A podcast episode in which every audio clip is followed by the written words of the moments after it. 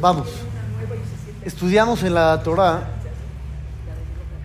sobre Jacob y Esab un versículo que puede pasar desapercibido, pero si le ponemos atención, hay un mensaje espectacular incluido ahí. Dice, Vaishlach Jacob malachim lefanav el Esab ahib", envió Jacob ángeles frente a él para encontrar a Esab su hermano, Arza Seir, sede Edom, a la tierra de Seir, en el campo de Edom. Este versículo les digo que puede pasar desapercibido porque ¿qué es Arza Seir, sede Edom? A la tierra de Seir, en el campo de Edom. ¿Qué es eso? Una dirección. ¿O no? Me está diciendo la dirección, el lugar donde se encontraba Esab. Es simplemente un dato geográfico, ¿cierto o falso? Cierto y falso. ¿Por qué? Seir tiene un significado y Edom tiene un significado. Y está relacionado, eso es con Tzadi, aquí es con Sin. Seir tiene una conexión con el pasado de Jacob y Esab. Porque si nos remontamos al pasado, cuando se había muerto Abraham vino y se puso Jacob a cocinar lentejas, Abraham se murió, entonces Jacob está cocinando para el papá. Llegó Esab y dijo, adoma, adomas de. Dame de tragar de esto rojo. Dice Alken Karashemo Edom. A partir de ahí se le empezó a llamar Edom, a lo que es Esab.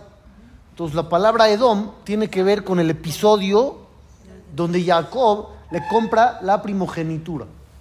Luego Seir, también vemos la misma palabra, cuando Ribka le dice a Jacob, hazte pasar por tu hermano Esab y entra para recibir las bendiciones de tu papá. ¿Qué dijo Jacob? No, porque me va a cachar. ¿Cómo te va a cachar? ¿Por qué? Porque los brazos de Esab eran muy velludos y los de Jacob no. Entonces dijo, Ulaye Musheni Abi, tal vez me palpe, me, toque mi papá y se va a dar cuenta. Entonces, ¿qué hizo Ribka? Se soluciona, fácil. ¿Cómo se soluciona? Le puso piel de chivo para que se sienta velludo y efectivamente al final pasó que lo, lo palpó y sus brazos estaban velludos y ya no lo reconoció. Seairot, sus brazos estaban velludos esa es la palabra que usa la Torah. ¿Sí? ¿Y si se la creyó? Ah, medio sí, medio no. Medio que sí, medio que no. Veloy Kiro, dice la Torah, no lo reconoció. Que Ayuyadab, Kidea Isabajib, se airot, porque sus brazos estaban como los de Esab, velludos, Baibarejeu, y lo bendijo. Entonces, se airot recuerda las bendiciones. Edom recuerda las verajot. Edom, perdón, Edom recuerda la primogenitura. Y Seirot recuerda las bendiciones. Entonces, cuando dice aquí la Torah, Esab, ¿dónde se encuentra? En Seir, Edom. Quiere decir, dicen los Jajamín, que Esab puso esos nombres a su lugar donde habitaba para recordar siempre esos dos episodios donde su hermano le robó, lo estafó y le quitó lo que le pertenecía a él. Seir por las manos velludas y Edom por las lentejas rojas. Entonces, aquí hay un mensaje muy fuerte. ¿Cuál es el mensaje muy fuerte? Esab es una persona rencorosa. Súper rencorosa. Que le pone el lugar a donde él vive como el episodio donde lo dañaron, según él, ¿no? Porque nadie le obligó a nada. Él vendió. No, no es que lo engañaron, realmente él vendió. Él dijo, ¿para qué quiero la mejora? Entonces la, vendió la primogenitura, pero al final de cuentas él se siente estafado. Así se acostumbraba. ¿Qué? Poner los nombres de algún evento. ¿Pero cuáles eventos? Por ejemplo, cuando... Exacto, los malos. Obviamente los lugares tenían nombres de eventos. Pero uno decide qué eventos recordar y qué eventos no.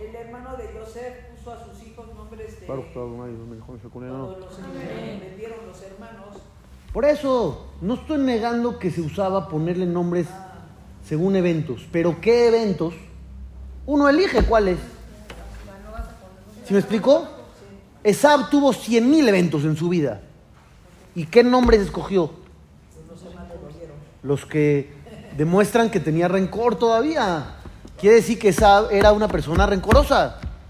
Él no perdona, él no olvida, él no sigue adelante. Él se queda atrapado en el pasado. Y si alguien le hizo daño, no lo va a dejar ir. Y no lo va a dejar pasar. Ese es Esab. ¿Qué es Jacob? Se supone que Jacob es lo contrario, ¿no? ¿O no? Pues sí. Llega la Torah y dice, no nada más Jacob es lo contrario, todo Yehudí es lo contrario. Porque está escrito, Loticom, Velotitor, et bene ameja. No puedes vengarte, no puedes guardar rencor. Claramente dice la Torah. Eso, entonces una exigencia para todos. Prohibido tener rencor. Prohibido por la Torah. Pero ¿cómo sí? Es natural. Es normal. Te dañaron, te hicieron algo. Todo viene de Hashem, ¿no? Pensar así a lo mejor ayuda un poco, ¿no? ¿Un poco? Bueno, mucho. Todo es de Hashem. Entonces, si uno pensaría eso, si uno pensaría todo es de Hashem y todo es para bien, tal vez ayudaría un chorro. Aquí dice la Torah, lo ticom, velo titor. No puede ser vengativo, no puede ser rencoroso. Debes de olvidar, o más bien perdonar. No puede ser como Esab. Esab toda la vida con rencor.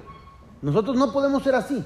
Debemos perdonar, debemos seguir adelante. No podemos quedarnos atorados en el pasado porque alguien llegó y nos hizo algo.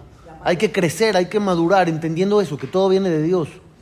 Hay un libro que se llama La tragedia del conde. ¿Lo han leído alguna vez? ¿No? Léanlo, está, está muy interesante.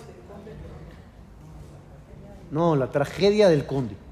Es un libro que habla de la historia del Ger Abraham Ben Abraham. Había un conde que se llamaba Valentín Pototsky. Leí un algo, pero no es la tragedia del conde, algo así es el conde de... Así se llama seguro. No me estoy equivocando. 100%. Así se llama. ¿Lo están buscando? Sí, pero no me pareció. ¿No aparece? Ponlo en Google, en Google, a ver qué sale.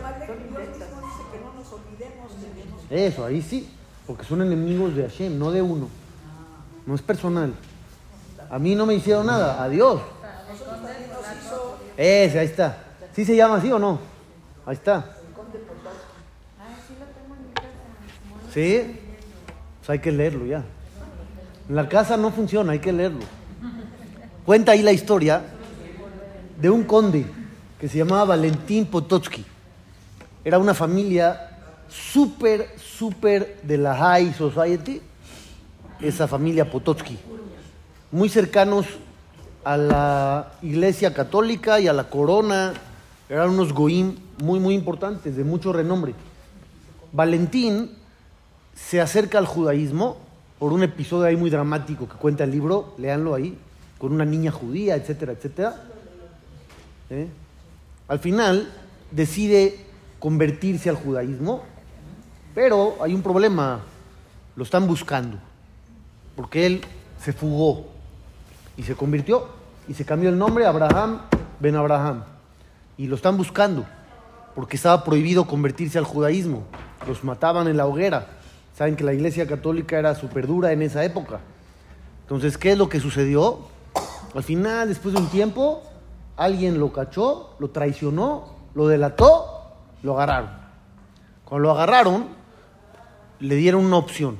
Por ser él, nada más, y por la familia, te damos chance de retractarte. Abandona el judaísmo, vuelve a la iglesia y te aceptamos otra vez. Normalmente no daban esa opción, por ser él, adelante. Dijo de ninguna manera. Hicieron que su mamá lo visitara en el calabozo para volver a tentarle el corazón, para moverle algo. No quiso. Al final lo condenaron a muerte. No hay de otro. El Gaón de Vilna, que vivía en esa época, le mandó a decir que podía ayudarle a que se le haga un milagro y se salvara. Y él dijo no. Él dijo no. Quería morir al Kiddush Hashem. Cuando ya lo iban a matar, el verdugo le remordió la conciencia y le dijo, te voy a pedir un favor, no tengo de otra, me están obligando a hacer esto, no tengo de otra. Pero hazme un favor, cuando llegues arriba, no vayas a vengarte de mí, no vayas a pedir que me castiguen por lo que te voy a hacer.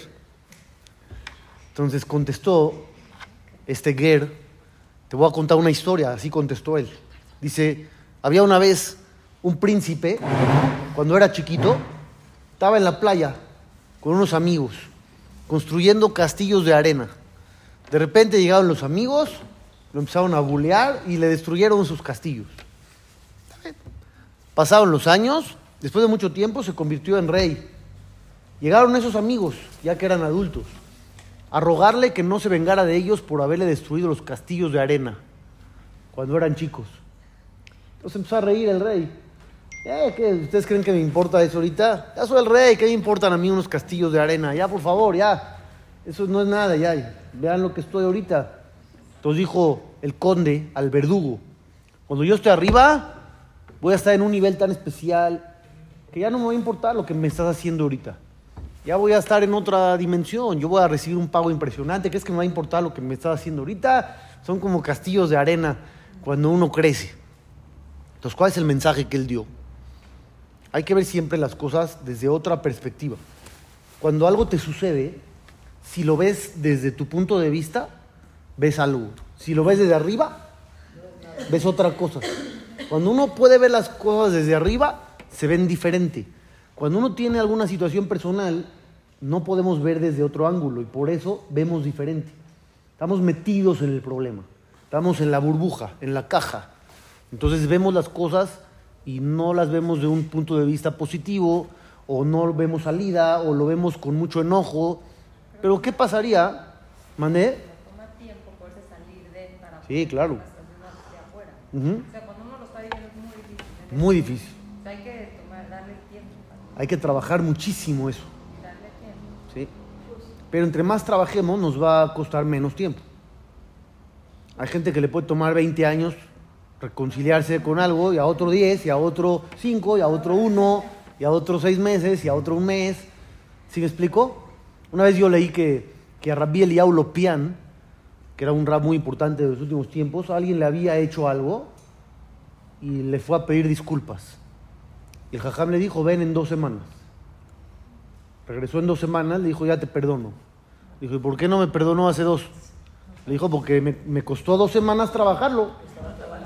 El daño que me hiciste fue, fue fuerte, fue importante. No, no podía decirte sí inmediato porque no lo sentía.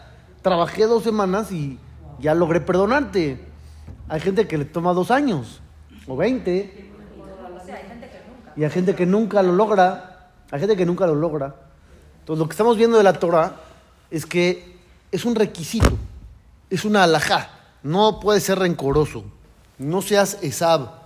Tienes que ser diferente. La Torah no nada más es un compendio de leyes, de comportamiento, de mitzvot. Incluye el corazón, incluye los sentimientos. Las leyes de Dios incluyen sentimientos. Uno a veces cree que los sentimientos son libres. Si yo siento, siento. ¿Qué quieres? ¿Que no sienta? Bueno, lo que está pasando ahorita en Israel, ¿qué quieren? ¿Que no sentamos? Pero yo no hablé de eso. Nos duele. ¿Que no nos, nos vamos a olvidar? Yo dije que nos olvidemos del sufrimiento de nuestros hermanos. ¿No? ¿Cuándo dije eso yo? Que no tenga rencor. No, no, yo estoy hablando si alguien le hace daño a uno. No estoy hablando de, de Yehudim asesinados y, y estar felices. Eso es crueldad. No sentir el sufrimiento del otro es crueldad. Yo no estoy hablando de eso. Yo estoy hablando de cosas que le hacen a uno personales. No estoy hablando de la guerra. ¿No me dijo usted hace tres semanas que ya no quería que hable de la guerra? Ahí está. No estoy hablando de la guerra. Estoy hablando de otra cosa. ¿Sí o no me dijo? Me acuerdo ahí en la casa de la mujer, me dijo, hace cuatro semanas. Dijo, ya no hable de la guerra. Yo me acuerdo bien. No crea que no.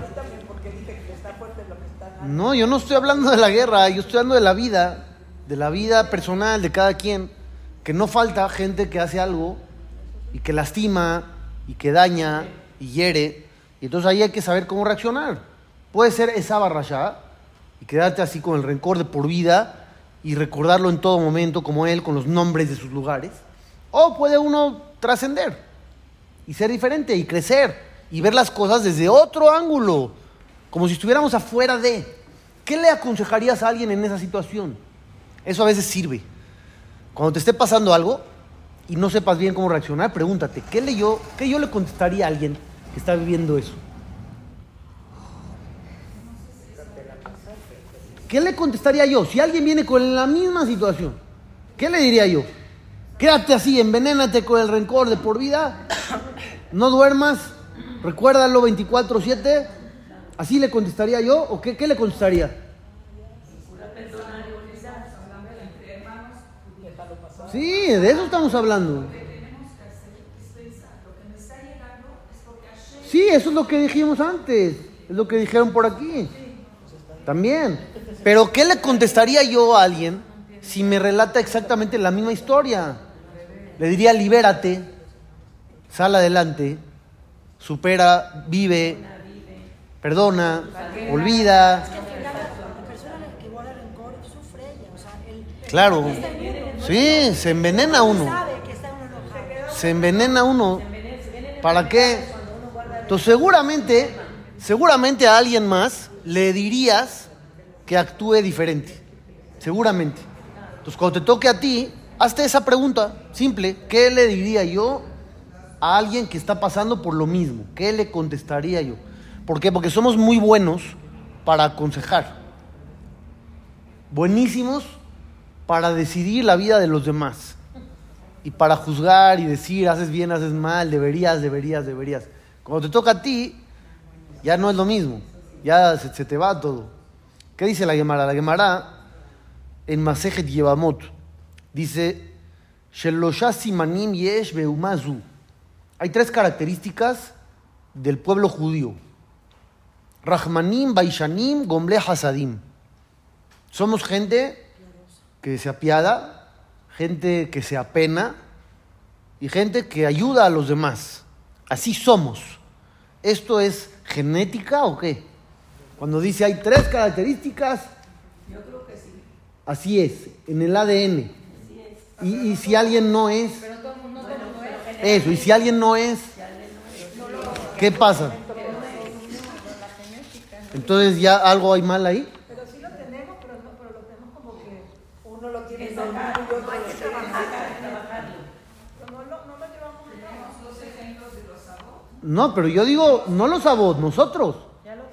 Aquí dice que hay tres características de un yehudí. Entonces, el que no las tenga, ¿qué? A todos las tiene.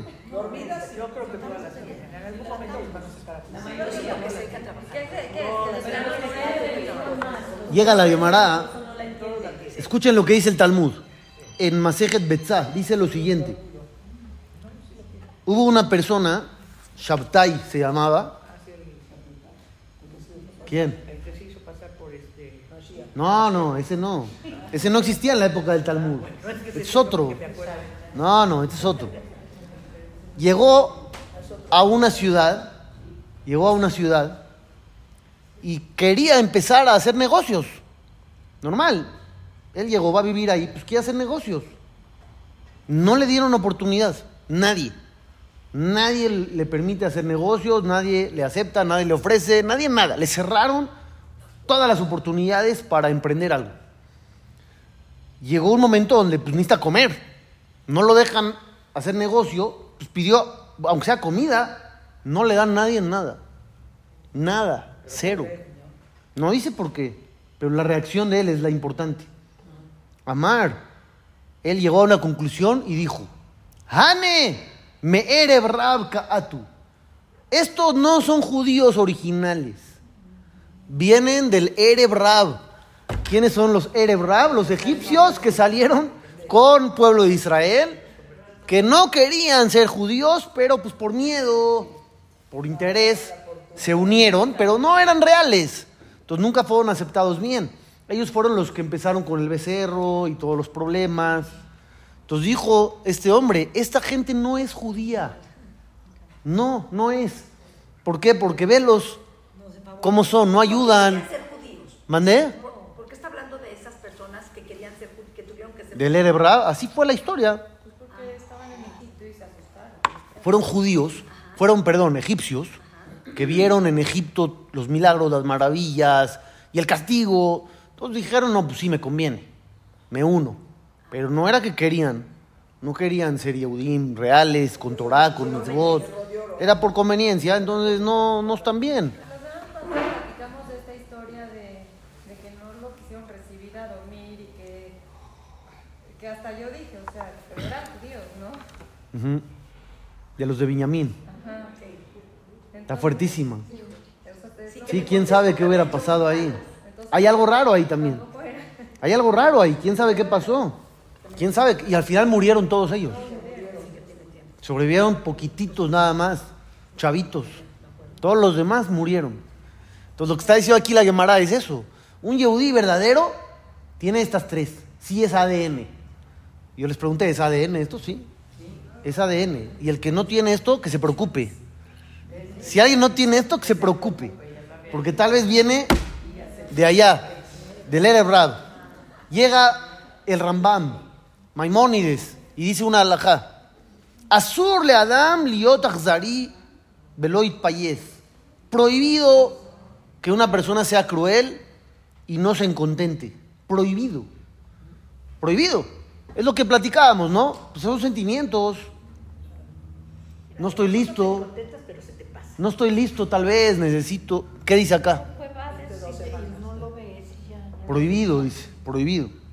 El ayehe no bekashel ichos. Hay que ser como el mejor nivel de la Mishnah cuando habla de carácter. Dice que hay diferentes niveles, ¿no?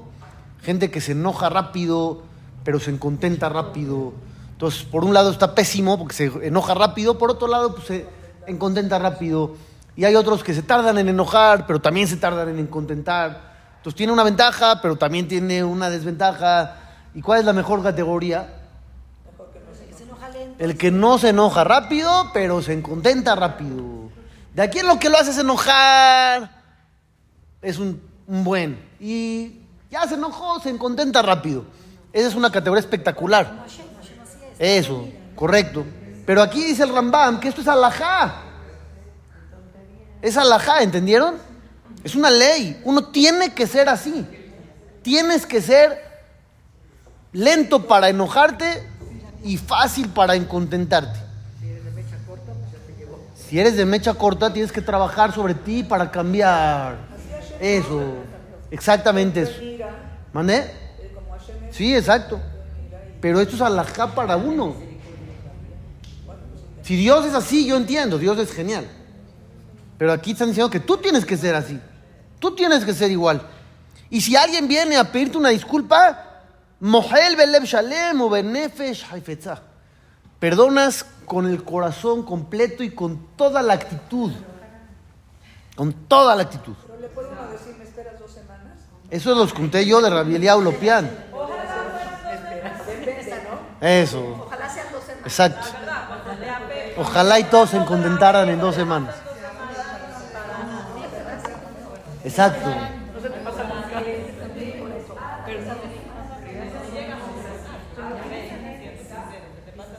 Correcto. Sí, seguro. Los goyim todos son iguales. Todos están incluidos. ¿Qué? O sea, ya se, de que ya se me hace lógico no perdonar. Exacto, ya. Se acercó, ya se agachó, ya se humilló, Ya ya, no, dijo ya se- perdón. O sea, ya lo, ya lo pensó, ya, ya, se, ya le costó ese trabajo, perdón. Y yo, ah, no, espérame, lo pienso. ¿Por? Depende de qué le hayan hecho. Igual, igual. No, no es tan sencillo. Yo una vez hablé con una persona, por eso escucha este relato. Yo una vez hablé con una persona que supe que tenía un pleito con alguien de décadas. Y ese alguien murió. Yo hablé con el sobreviviente de la historia. Y, le pregunté, le pregunté si alguna vez se habían arreglado. Le dije, ¿se arreglaron? ¿Se alcanzaron a arreglar? ¿Se pidieron disculpas? ¿Hubo algún diálogo? Y me dijo, una vez lo vi que se acercó, pero se quedó parado ahí a unos metros, como con la intención de venir a decirme algo, pero no se animó a venir. Yo tampoco fui. Y después de unos días murió. O sea, nunca hubo arreglo. Entonces le pregunté qué sentía él. ¿Qué sentía él? Y entonces me platicó algunos detalles y entendí. No dije si estoy de acuerdo o no estoy de acuerdo, ese es otro rollo, no importa. Dije, entendí. ¿Qué pasó? Esa persona que falleció había sido socio del otro. En un momento de la vida, décadas atrás, eran socios. Uno estuvo en problemas y el otro se desentendió por completo, no le brindó apoyo, no le brindó ayuda, al revés, lo perjudicó. Uno acabó pagando a la justicia sus cuentas durante un tiempo, el otro salió limpio y libre, con dinero, con riqueza, dejó al otro sin un clavo durante toda la primera etapa después de eso, que son unos 30 años, este cuate que estuvo en problemas con la justicia no tuvo un peso. Vio a sus hijos crecer sin nada. No había viajes, no había ropa, no había esto. Y el otro, carrazos, casas, viajes, todo increíble. Y él vio sufrir a su familia durante muchos años por lo básico. Ya después, Baruch Hashem, Dios lo ayudó y vivió mejor. Pero todos esos años de dificultades, de sufrimientos, de problemas, ¿cómo los perdona uno así? Porque si nada más vino el otro y ya me pidió perdón. Muchas heridas. ¿Sí me explico? No es fácil. Ahí lo entendí. Ahí lo entendí. Cuando uno dice yo no entiendo, se está imaginando que el otro nada más le ganó el lugar de estacionamiento en Costco y me vino a pedir perdón. Pues sí, yo no entiendo cómo no perdonar, ya perdona. Sí, eso estoy de acuerdo. Pero cuando hablamos de cosas muy serias, es muy complicado. Yo conozco a al- a alguien también que su socio le robó todo su dinero y él se vio la necesidad de emigrar a otro país y vivía en un cuarto con toda su familia y recibía despensas. A ver, perdónalo. No está fácil. Y, y si la gente, por ejemplo, entre hermanos o socios, el que falleció, ¿qué pasa de- de- después? ¿Qué pasa? ¿Sigue el ante- No se arregló. Si no se arregló, no se va a arreglar arriba. Tampoco. No, No, pero van a la tumba a pedir perdón. No, no todos van a la tumba a pedir perdón. No todos van.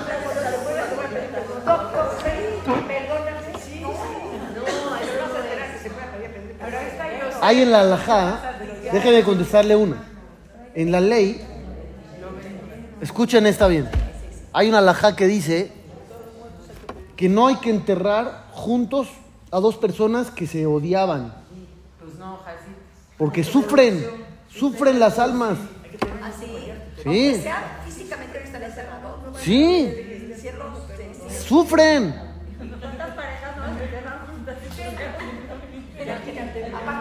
Así pasó una vez.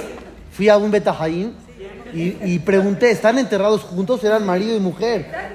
Y los familiares me dijeron, gracias a Dios no. Porque no se aguantaban en vida. Hay de todo. Hay de todo. Ustedes creen que es fácil, ¿no?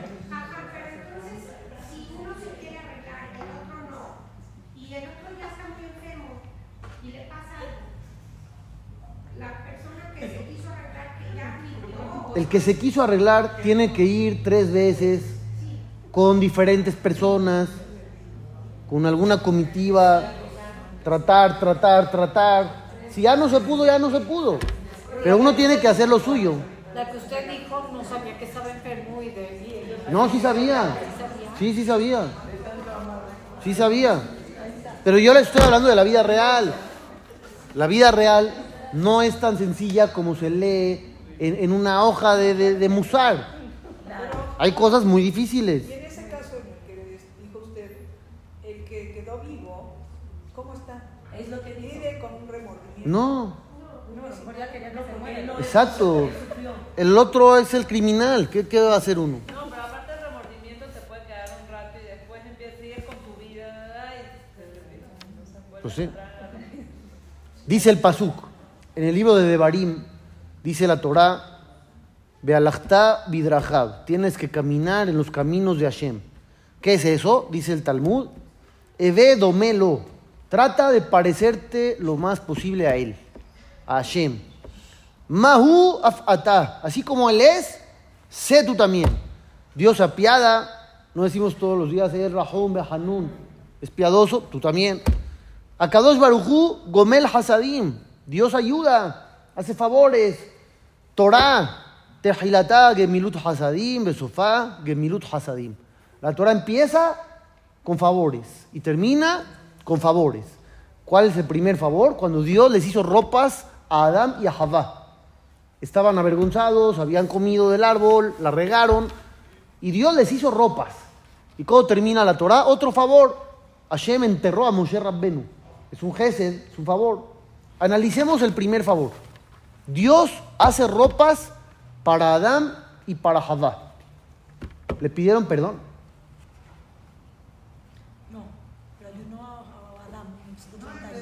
Por eso, leyeron la historia.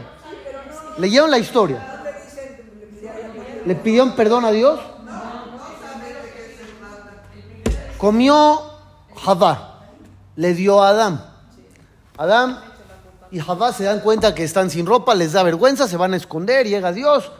Ayeka, ¿dónde andas? Entonces le dice, es que escuché tu voz y me escondí. ¿Por qué te escondiste? ¿Qué, te da mi voz? ¿Qué? Entonces le dijo, es que estoy sin ropa y me da vergüenza. ¿Y quién te dijo que eso da vergüenza? Ayer no sentías nada, o sea, hace un rato. Entonces le dijo a Hashem, ¿comiste del fruto? Le dijo, la mujer me dio. No dijo sí, perdón. Dijo, la mujer me dio. Vamos con la mujer. ¿Qué onda? ¿Comiste del fruto? La serpiente es la culpable. No le dijo, perdón, me equivoqué, la regué. Entonces ahí es cuando Hashem dice, se acabó. Maldiciones para acá, maldiciones para allá, castigos para acá. Ah, voy a cambiar la historia. Pero nadie dijo, nadie dijo, castigos para acá, castigos para acá. Al hombre le dieron algunos, a la mujer otros, a la serpiente otros, todos salieron afectados. Y después de eso dice, Dios les hizo ropas y los vistió. No nada más les hizo ropas, los vistió. Entonces estamos hablando aquí también de lo mismo. Dios no actúa con rencor. Le acaban de fallar. En la primera, en la única cosa que pidió. Analicen bien. Es lo único que Dios quería. No pidió 100 leyes, 613 leyes. No existía nada de eso. Pidió una cosa que es prácticamente súper sencilla de cumplir. Y la regaron y le fallaron inmediatamente. No duraron nada. Entonces Hashem podría haber estado súper enojado, súper molesto, y ya no los quiere ver nunca más. O menos va a hacerles favores. Pero ¿qué vemos? Dice Hashem, les voy a hacer ropas, yo los voy a vestir. Inmediatamente después del error. Entonces estamos viendo eso. Dios te enseña eso. No hay rencor, vamos a, a regresar a como estábamos, ya. Hay consecuencias, pero no hay rencor. Las consecuencias fueron para que ellos pudieran regresar al nivel anterior. El hombre y la mujer estaban en un nivel espectacular. Cuando pecaron, bajaron. Ahora tienen que luchar para recuperar el nivel, que es todo lo que hacemos todos los días. No es un castigo, no, no es un castigo por, ah, siento coraje, ahora ahí te va. No. No. Llegaron a recuperarlo en, a- no, el nivel anterior de ya no ser, lo recuperaron cuando estaban en, en Har Sinai recibiendo la Torá y luego la regaron otra vez y cayeron. O sea, es muy difícil. Pero los castigos de Dios, quizá la palabra está mal utilizada, no son castigos. Son consecuencias que uno mismo creó y tiene que reparar. No son castigos de coraje. Un hijo tiene malas calificaciones, llega el papá y le dice, no vas a salir en la noche con tus amigos. ¿Es por coraje?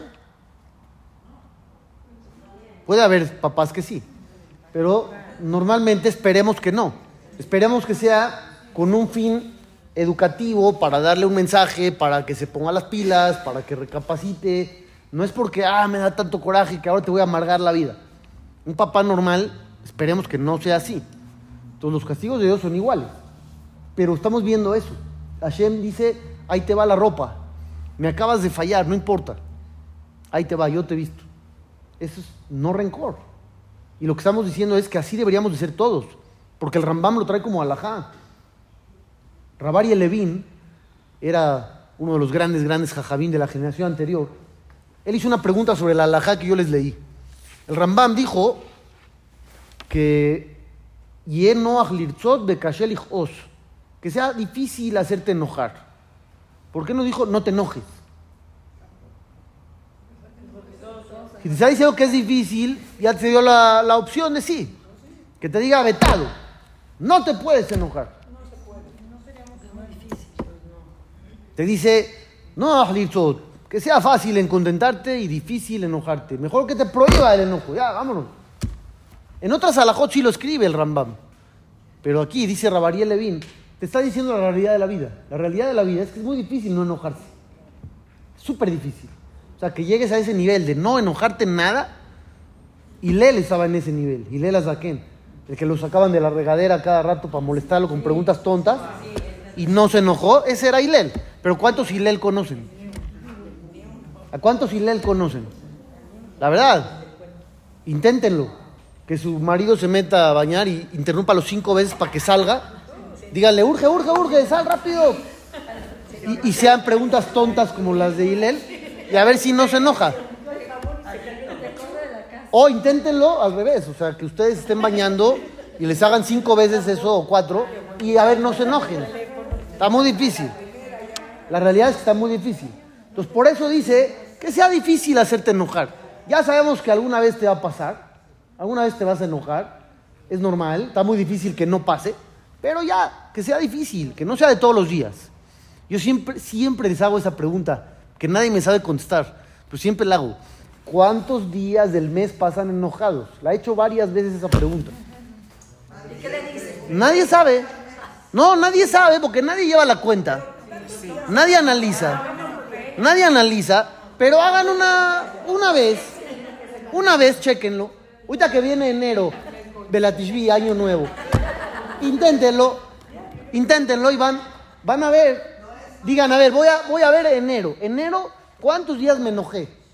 Y se van a dar cuenta, tristemente, que se enojan demasiado y quizá todos los días. Quizá todos los días. Y ahí, ahí les va a caer el 20. No importan los niveles. Si tú pasaste enojado 25 días en el mes, aunque no sea un enojo demasiado fuerte. No, no, hay enojado, enojado. Entonces te vas a dar cuenta que estás desperdiciando mucho tiempo y calidad de vida del que tienes. Estás desperdiciando vida, compañía, convivencia, salud mental, emocional y físico. Y físico. Creo que está peor la queja que el enojo. Se me hace que la gente se queja mucho más de lo que se enoja. Es que yo creo que va acompañado. Este me hizo enojar. Va acompañado. Va acompañado. La queja está sí. Entonces dense cuenta de cuánta vida están desperdiciando o estamos. Y ahí vamos a empezar a cambiar. Ahí. Porque vamos a decir, híjole, eso está terrible. ¿Cómo? En enero me enojé 25 días. Híjole, está difícil, está, muy feo, está mal. ¿Qué, estoy haciendo? ¿Qué está pasando? Pero como no hacemos un balance, eso, en un día me enojé cuatro veces. Como no hacemos un balance, entonces no sabemos cómo vamos y pensamos que vamos muy bien. Y tal vez no vamos tan bien. Y hay que analizar y empezar a echarle ganas. Ya el celular debería de hacer esa cuenta. Si hace la cuenta de cuánto Sí, debería. Invente una app de eso. Invéntenlo, una app de eso. Seguimos luego, presentación. Se pasó rápido. Es hasta de viaje de placer